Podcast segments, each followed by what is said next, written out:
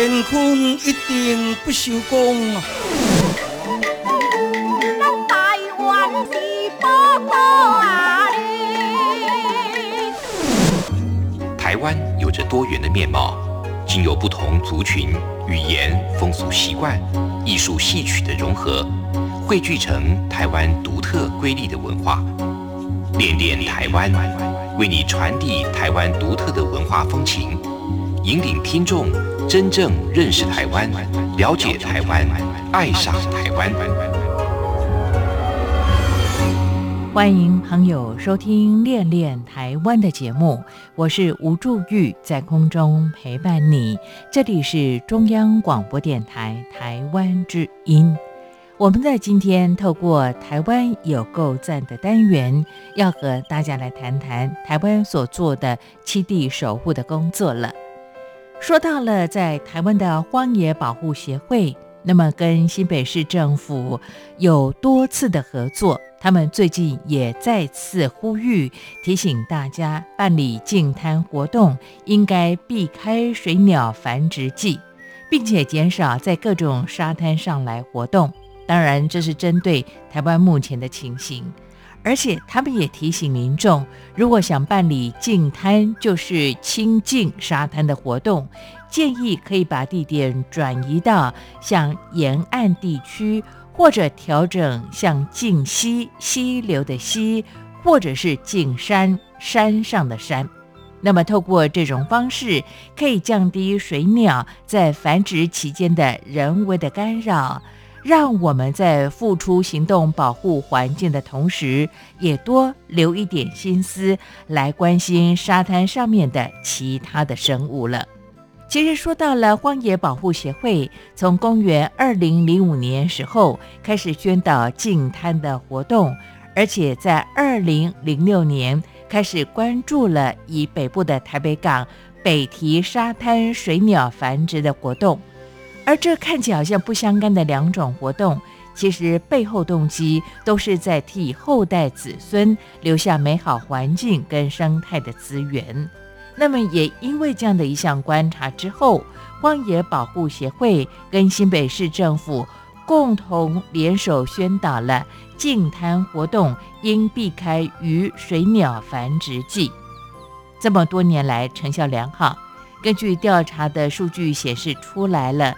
从二零一四年到二零一九年期间，那么以台湾的北部哦，刚才我们特别举例的台北港的北堤沙滩繁殖的东方环景鸻，它的巢穴巢位稳定在一百六十五巢之间，最多甚至拥有两百八十巢的年度记录呢。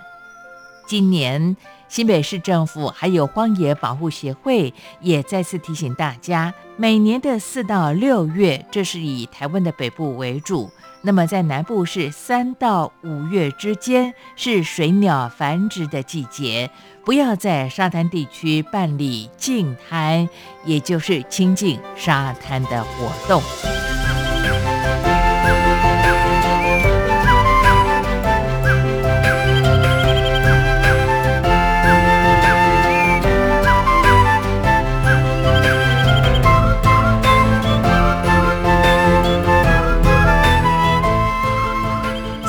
根据学者研究，每年三到七月之间，沙滩的海域环境会有像是东方环景鸻、小环景鸻、高翘鸻、小燕鸥、燕鸻等水鸟进行繁殖，或者是过境的停歇。当然，这是在台湾目前我们所观察的现况。而以台湾北部新北市的八里蛙仔尾的东方环景鸻当作例子来讨论，青鸟会在沙滩上面找寻适合的位置进行筑巢配对。由于沙滩提供了宽广的视野，避免遭受天敌的捕食，所以通常会在沙地上直接下蛋育雏。也因为夏天的沙滩没有遮蔽物，青鸟为了确保这个蛋不被烈日烤熟，往往需要来回水边用羽毛沾水帮蛋来降温。而这个时候，如果有人类或者是流浪的动物过于靠近，那么青鸟会为了保护巢位或者是幼雏，试图引开入侵者。所以可以看得出来，青鸟在烈日之下育雏期间的辛劳了。而说到繁殖期间，由于沙滩地区进行活动，十分容易干扰水鸟的育雏，也会让青鸟必须经常离巢，恐怕造成了繁殖失败的情形。甚至由于巢位的隐密度高，鸟蛋幼雏也具有良好的保护色。极有可能在净滩的同时，直接惨遭人为无意的破坏，甚至是踏破的情形。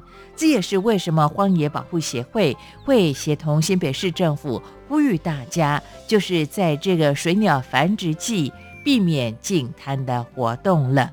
我们在今天透过电话连线，将访问到了荒野保护协会栖地守护部的庄玉伟副主任，和大家一起来讨论跟说明。好的，进行台湾有够赞，我们和庄玉伟副主任的对谈之前，先来听首歌曲，这是大家非常熟悉的一首歌。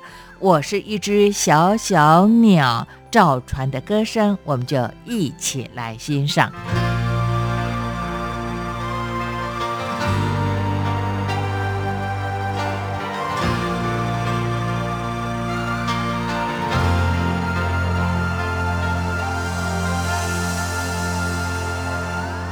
有时候我觉得自己像一只小小鸟，想要飞，却怎么样也飞不高。也许有一天我栖上了枝头，却成为猎人的目标。我飞上了青天，才发现自己从此无依无靠。每次到了夜深人静的时候，我总是睡不着。我怀疑是不是只有我的明天没有变得更好？未来会怎样？究竟有谁会知道？幸福是否只是一种传说？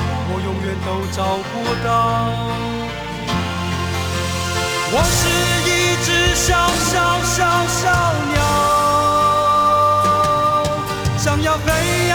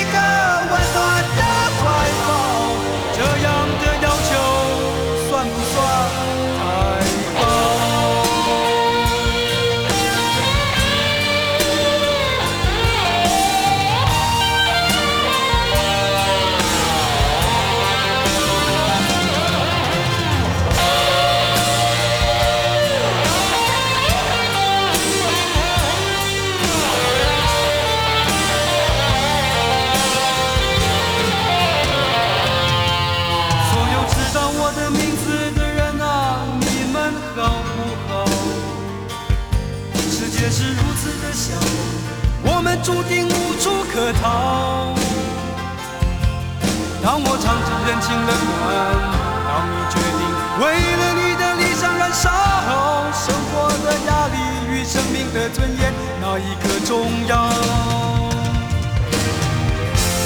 我是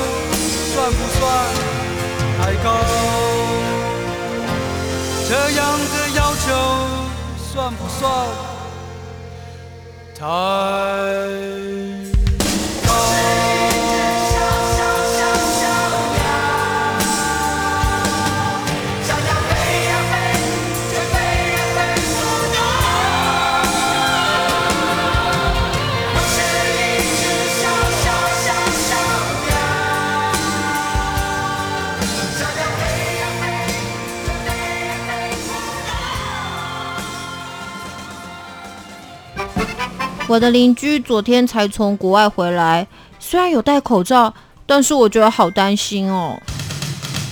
面对防疫，大家都要有正能量，不要恐慌，也不要散布不实讯息。对对对，不论是台湾人或是在台湾的外国人，面对疫情，我们都在同一艘船上。台湾的防疫是超前部署，不需过度焦虑，只要相互配合，落实防疫措施。中央广播电台祝福您平安健康。宝贝，你可不可以告诉我，台湾到底有什么？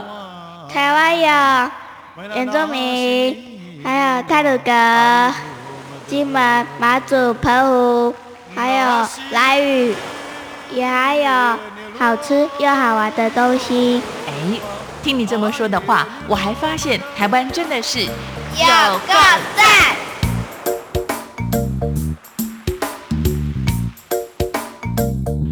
是环保协会栖地守护部的副主任毕姓庄，叫庄玉伟。好，那今天会来跟各位来讨论跟说明一下，我们在进滩的时候怎么样也保护到原本在一些沙滩上在生活的一些水鸟这样子。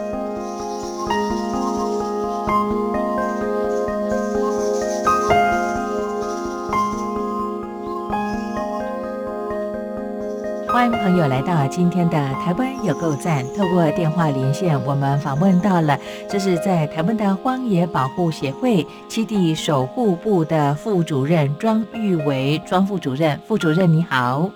哎，主持人好。是副主任，其实刚才你特别提到了今天和大家讨论的议题，也就是说呢，呃，这个净滩的活动如何来避开水鸟繁殖的场域了。不过，可能此时收听节目的听众朋友，除了在台湾，也包括在海外，甚至中国的听众朋友，他们对于荒野保护协会可是呃没有那么样的熟悉，是不是也请这个庄玉伟副主任稍微帮我们的听众朋友介绍一下呢？哦，好。呃，先从为什么我们会做这样的净滩的宣导？哦，其实我们知道很多的海洋垃圾是来自于陆地，哦，所以我们很早前就开始要希望从源头来减缩。哦，可是要减缩到一般民众不是那么的清楚，所以我们在二零零五年，哦，主要是开始来办理净滩活动，哦，就带民众直接我们到海边去，哦，去看我们从陆地上产生的垃圾有多少，最后再到海洋去。然后开始办这样净滩，让大家知道说，呃，这么多垃圾到海边，那只会污染海洋、污染环境。好，希望让大家该更关注呃垃圾的问题啊，一次性垃圾的东西这样。嗯嗯。哦，可是，在净滩进到后来，我们发现，哎，有时候进滩的时候会有小鸟在叫。嗯。有些像东方环境很或是小环境很的青鸟在那边叫。那后来我们才注意到这样的事情，我就发现我们可能在爱护环境的同时，我们在。做一件善事，可是有可能你的行为同时也危害到了其他的生物，嗯，所以那时候我们开始，哎，不对，我们有观察到，其实很多的水鸟了，我们讲的是水鸟啊，就一些东方环境很或是玉衡、燕衡这样，他们的繁殖季就会在沙滩上办理，啊，他们在沙滩上直接找个地方，我弄个小小的一个凹处，然后就在那边下蛋，嗯嗯，啊，那时候我们就发现，哇，它进滩可能要更有智慧一点。OK，除了在保护环境，同时也要关注其他的生物，这样子。是的，就诚如刚才呢，荒野保护协会的基地守护部的副主任庄玉为副主任你所说到的，其实以荒野保护协会从公元二零零五年就开始宣导净滩的活动啊。那当然，这最主要的目的是为呃我们的这个大自然，包括不管是动物或者是人类，留下一个呃相当好的生态的场域啊。但是刚才你特别提到了，从净滩活动的过程当中，也有不少的一些观察啊，像刚才。才我们特别提到的这个东方环景恒来讲的话呢，呃，就你们所提供的新闻资料，特别有这样的一个说明，也就是说呢，其实，在台湾的北部四到六月，南部是三到五月，有很多水鸟，其实是他们很重要的一个孵育的这样的一个季节吗？哎，是，嗯呃，哼，其实是，呃，我们以东方环境上来看的话，是因为它是分布很广泛的鸟类，是，那基本上这些水鸟基本上都是大概同一个区域在活动。哦，其实我们去调查资料的话，它在全世界分布去整个赤道的中间，哦，整个赤道，不管是欧洲啊、中东啊、美洲啊、台湾这样子，哦，它大概就分布在这个区域。哦，那我们以台湾来看的话，哦，因为我们并没有做过成整个台湾整个的普查，是，哦，目前有专家学者，像东海大学那边，哦，中药老师那边有在做调查，那我们有去询问他，那后来我们也有职工在帮忙做调查，然后最后我们发现，在我们比较熟悉的北台湾这边数据比较多，那台湾的话是它是很零星的在分布，那可是我们常常在近滩的地方会是沙滩地区，嗯嗯，好，那我们有关注到我们常去的是淡水河口左边的挖仔尾那边，就台北港的北堤沙滩那一带。嗯嗯，那目前是我们已知的，就已知的这些水鸟，在北台湾的话，就东方环景恒，哦，刚的小环景恒比较少，那东方环景比较多，嗯嗯哦，那可能是我们北台湾已知的最大繁殖地。，OK，这这是以北部为主，哎，是那我们后来就看下来，我们诶应该说北部为主是指我们已知的哦，嗯哦，那我们知道这一点之后就惊觉啊，不对，哦，如果是这样的话，因为我们知道这些水鸟它会在沙地上繁衍。哼，是，下蛋筑巢，哇，那可能有更多地方我们并没有被普查到，没有记录到，哎，嗯嗯嗯，所以呢，在做守护环境之后进蛋的同时，我们发现，哎，的确要避开它的繁殖季，是。哎，所以每年每年会做这样的宣导。OK，好。不过在这里，可能很多听众朋友想请教庄玉伟副主任了。刚才你特别提到呢，我们以北部为例来说的话，有很多水鸟就是在这样的季节是它们重要的繁殖季节啊。那么还有就是说呢，刚才你也特别提到了，他们会在沙滩上，那么做像呃这个筑巢配对的工作，也养育他们的这个幼儿啊。那可能此时很多对于这个生态啦、鸟类不是那么熟悉的听众朋友，会很好奇，想请教您了。为什么是在沙滩，不是在其他地方？沙滩不是一点遮挡都没有，完全没有隐蔽性吗？哦，了解，的确蛮多人会有这样的疑虑。嗯，好、像我们印象中，哎，小鸟就应该在树上筑巢，对呀、找隐秘的越好啊。哦，可是不见得哦。嗯哦，那东方环景的这种鸟类，它其实是，你看体色是有点，它腹部是白色，背上是灰色的，哦是但是眼它有过眼线，有黑色的这种过眼线。嗯哼，啊，有点像沙地那个那个迷迷彩一样哦，所以每种鸟类它筑巢繁衍的地方会不一样。嗯有些大型鸟类可能在树上，那像东方环景人或是环景人这种鸟类呢，这种玉人科，它就适合在沙地上嗯哼，哦，所以它它的蛋也是小小的，可是它就是有灰色的斑点在上面嗯哼，哦，所以它就会选择在沙地上。一个是它有伪装色，哦，颜色，哎，它会那边。那如果一个灰色的鸟蛋下在绿草如茵的地方，就会非常的明显。嗯哼，哦，它的它的雏鸟孵化出来也是那样的颜色，就像伪装过一样。哦，那一来是如果是有草丛的话，有些鸟会喜欢在草丛里，哦，像南亚夜莺就会在草丛里面。嗯嗯，那环景恒呢，它们是因为体色的关系，它们就会在沙地上。那一来是如果草很多的话，哦，如果里面有躲猫、躲狗、躲蛇的话，它没办法察觉，嗯哼，哦所以他们情愿就会到视野非常开阔的沙地上，到沙滩上面去。哦，那可能沙滩上会有一些石头啊、竹子啊这种漂流物，那可能潮水会淹到的地方，它会避开，那就会离开潮水线高一点点的地方，就会散落在那一片沙地上。哦，这样你要走过去，基本上你也看不到。哦，所以以前的调查记录，我们也经常有人发现，在近滩中，有时候你脚边可能就是那个草位。嗯哼，哦，那它也并不是像一般鸟会拿草啊去编织成一个草，哦，并不是，它只是在沙地的高处，可能就青鸟或母鸟或是雄鸟，它简单的挖一个坑，风沙吹不到的地方，它就窝在那边。是，哎，所以你靠近的话，它才会飞走；如果它都不动的话，你是很难察觉它的。这是样对它而言反而比较安全。OK，好，我想刚才您特别提到的，像这个环景恒来说的话，呃，它富裕的环境可能跟一般的鸟类比较不一样啊。那么它就是在沙滩，那么它生出来了这个蛋呢，它有这个所谓的隐匿的颜色，它跟它的场域呢其实是可以融合在一起的，所以不容易被发现。再来的话，您的新闻资料也特别提供了沙滩提供了宽阔的视野，避免遭受天敌的捕食，这是过去我们不了解的地方。方哦。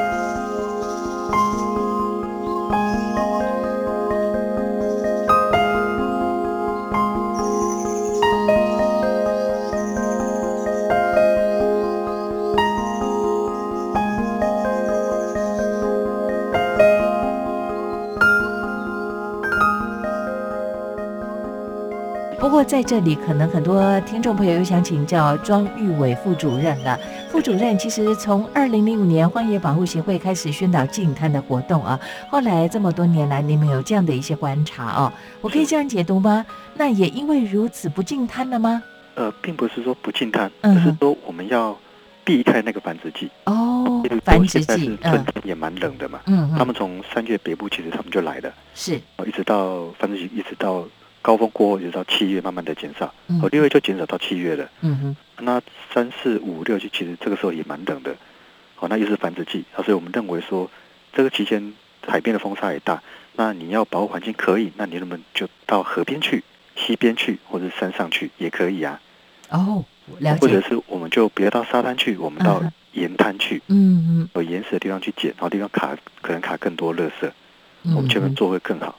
那很多人会到沙滩是因为方便嘛，比较容易到达。啊，那可是我们应该，哎，为了不只是我们自己要对环境着想，那可能要考量这些生物。我觉得不只是鸟类啊，那么可能有绿蜥龟会上岸啊，可能会有螃蟹啊，会有其他的鸟类在使用。嗯哼，是，所以其实是可以这样把它区隔开来了。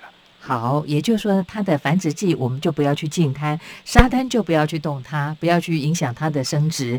那再来的话呢，如果说你还是想做环境整理的工作，投入这样的公益志工的服务的话，刚才呃庄玉伟副主任提供了很好的建议了，沿岸的地区，那么或者是溪流，或者是甚至可以进山哦。对，没错。因为呃，这个垃圾的丢弃，那么捡拾的工作，其实是需要更多的人力的投入。我们也更希望每一个人呢，都可以守护我们生长的环境哦。不过在这里呢，我又想请教庄玉伟副主任了。刚才我们特别提到了，像呃刚才讲到的东方环景恒啊，它就是每年在北部是四到六月，南部是三到五月，它都会有这样的一个繁殖的过程啊。那除了这个鸟类之外，还有其他的一些水鸟吗？它们都是属于留鸟呢，还是在地的这个鸟类？好，或者是只是过境而已。大部分其实都是过境的，都是过境的。对他们候鸟都是在全球飞来飞去啊，只是说它的分布范围不太一样。嗯，那我们有荒有一群志工叫东方的调查小组，是他们就锁定在那个区域在做调查。那他们在那边统计起来，其实不只是东方环境很哦，那东方圈子因为它的族群量很大很大。哦，等于是北浪最大的族群可能就在这边。那他们也调查到像洪水鸥啊、里海燕鸥啊，嗯，哦，或者是一些燕鸥哦，其他的保育类的鸟种其实也都有在这边出现哦。好像那附近还有那个黑面琵鹭，它们也都有。嗯哼。哦，那如果太多的活动这边干扰，不只是干扰到刚刚提到的东方环境很，我刚提到鸟类也都会。哦，像那边也有像沙石狮沙蟹，哦，南亚夜莺。还有中山子、鹌鹑，其实都有被记录到，红胸碧玉的都有。好，其实你讲到黑面皮鹭来说的话呢，呃，因为我是南台湾的人哦，我印象当中，像中华民国野鸟学会他们做黑皮的一些调查的工作，也特别提到说，黑皮来讲的话，过去是以南部分布比较多，像这个高雄茄东啦，那么像呃台南一带的这个沿岸的地方，像这个岩地都可以看得到他们的踪迹嘛。但刚才你特别提到，像在北部的，其实黑皮也可以看到他们在这个地方来出现，看得到，像。一个糖白鹭或者白面，其实都有。嗯其实它不止在蛙仔尾啊，整个淡水湿地，像五谷，我们也有记录到。嗯那东北角也都有。是是代表它北移了吗？北迁了吗？本来并没有就因为他们有一个大范围的，它不会只单一条路线，它是是左右边跑这样。啊，所以有时候台湾也会有一些所谓的迷鸟会来台湾，嗯哼，一些迷迷路的鸟，是是。哎，其实都会看到，不会限定只在南部而已。OK，好，过去好像是呃南部比较早做这样的一些调查的工作，那么对于数量的掌握比较清楚。但现在刚才呢，荒野保护协会的庄玉伟副主任也特别说到了这些鸣鸟啦，或者是不管是黑面琵鹭或其他的鸟类的，它们的过境过程当中，当然就是寻觅一个适合生长的场域，这是很重要了。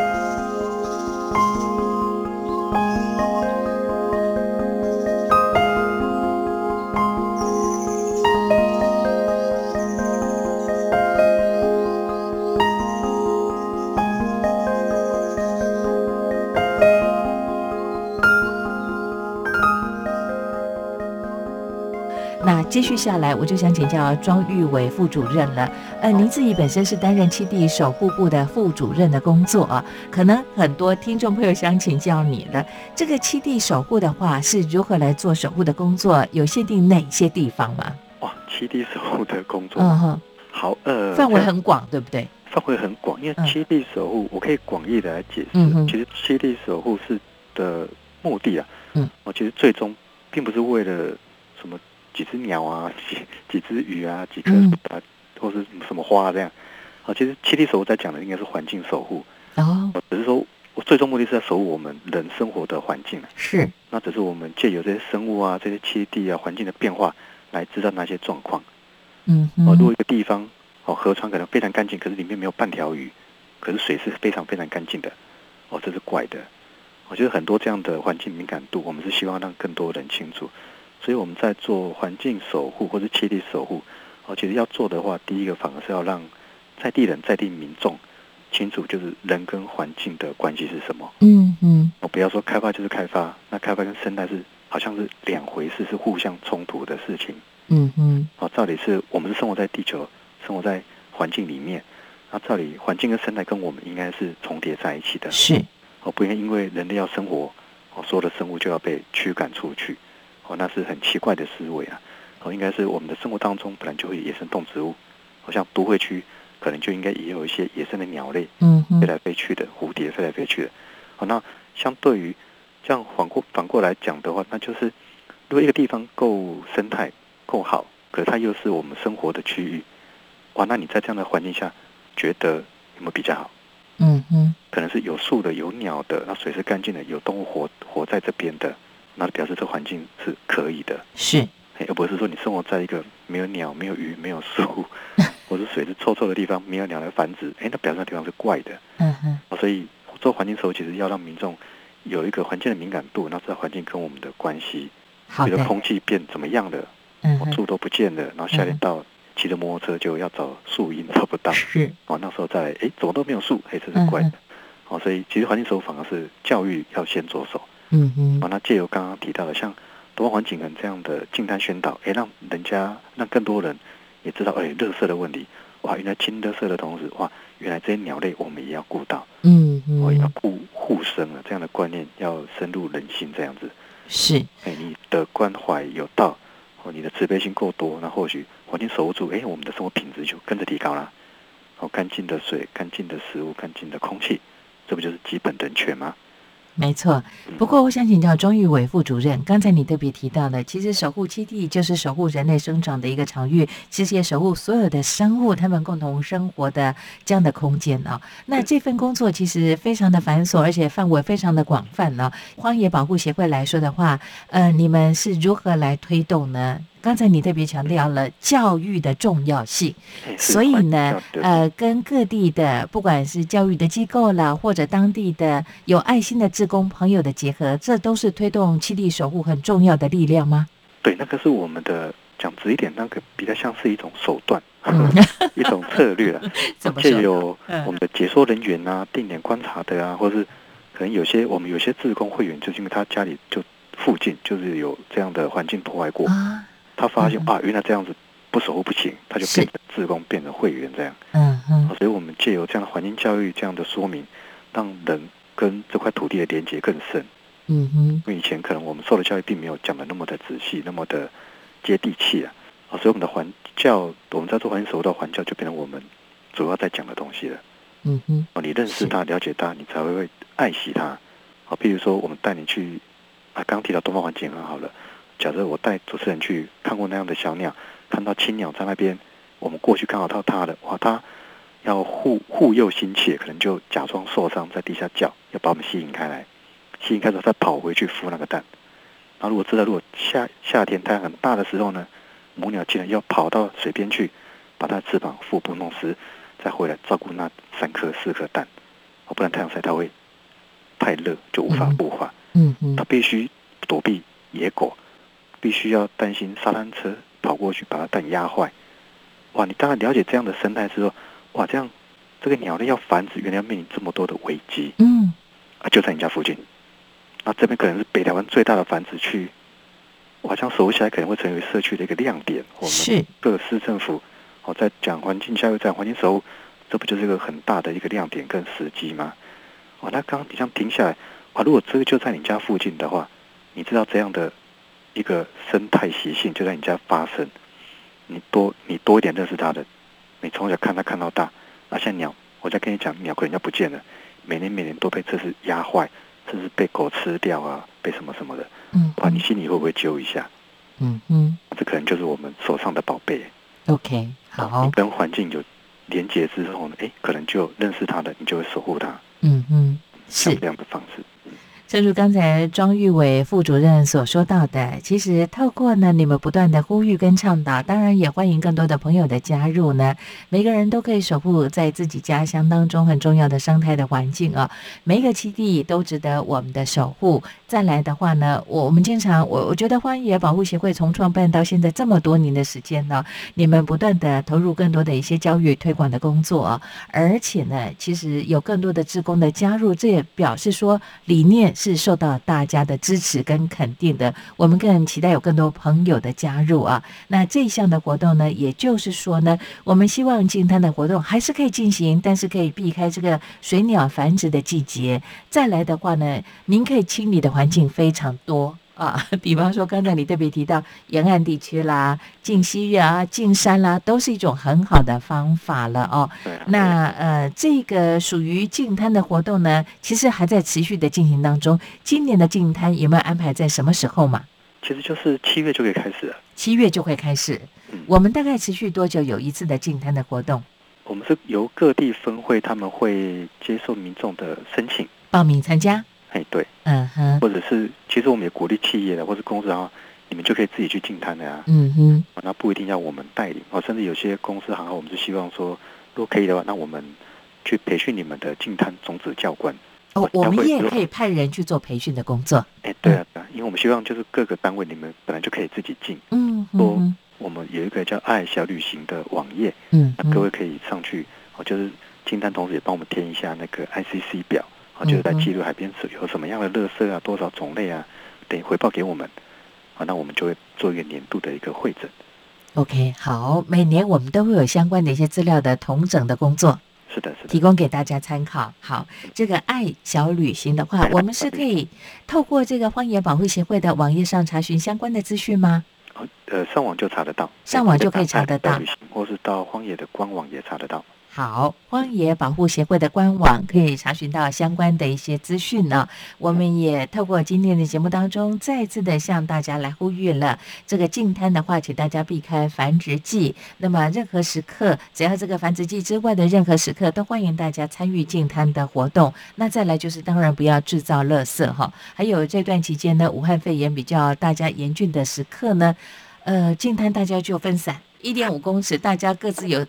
您负责的区域的范围，大家一起来守护我们所居住的环境，守护地球。非常谢谢庄玉伟副主任在今天为听众朋友所做的介绍跟分享了，然后再次跟你们说辛苦你们了。哎，不会不会，是加油喽！我们 期待下次的再相会。好，拜拜。各位，拜拜。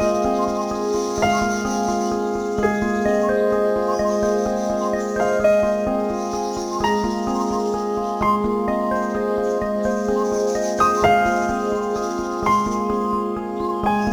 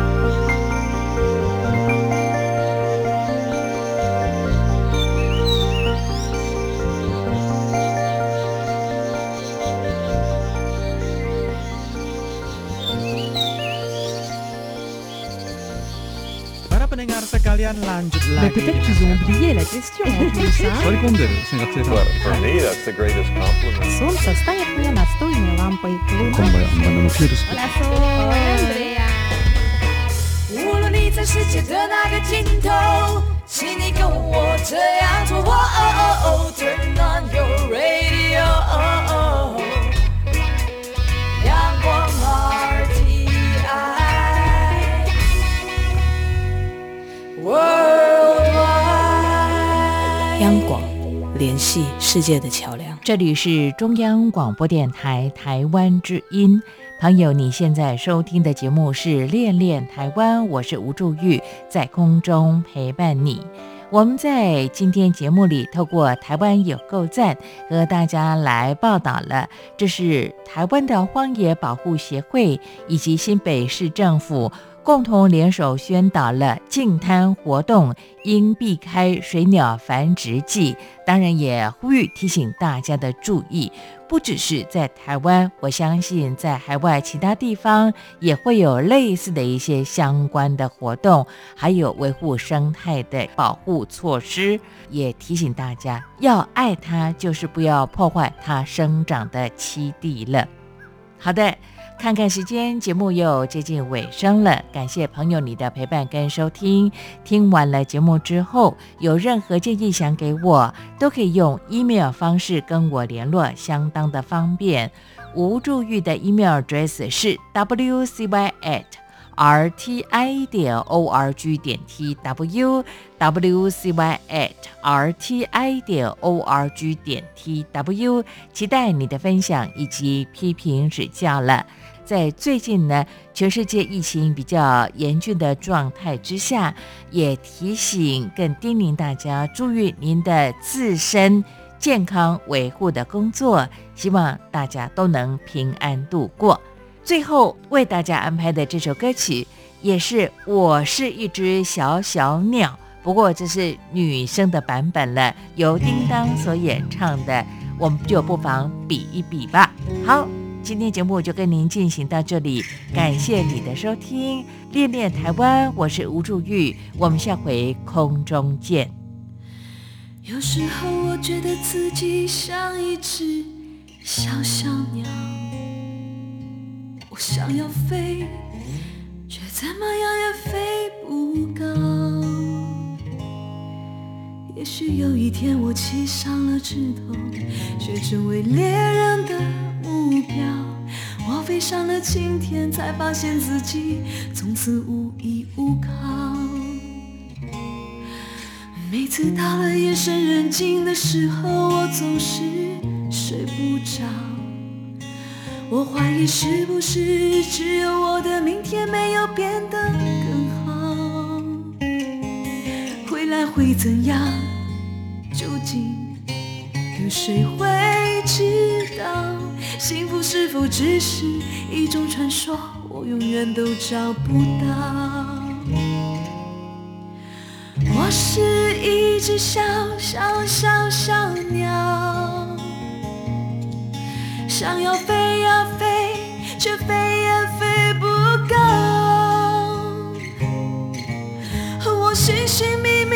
寻寻觅觅一个温暖的怀抱，这样的要求算不算太高？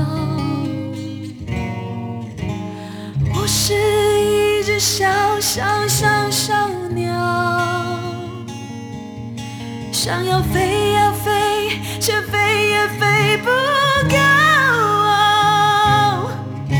我寻寻觅觅，寻寻觅觅一个温暖的怀抱，这样的要求算不算太高？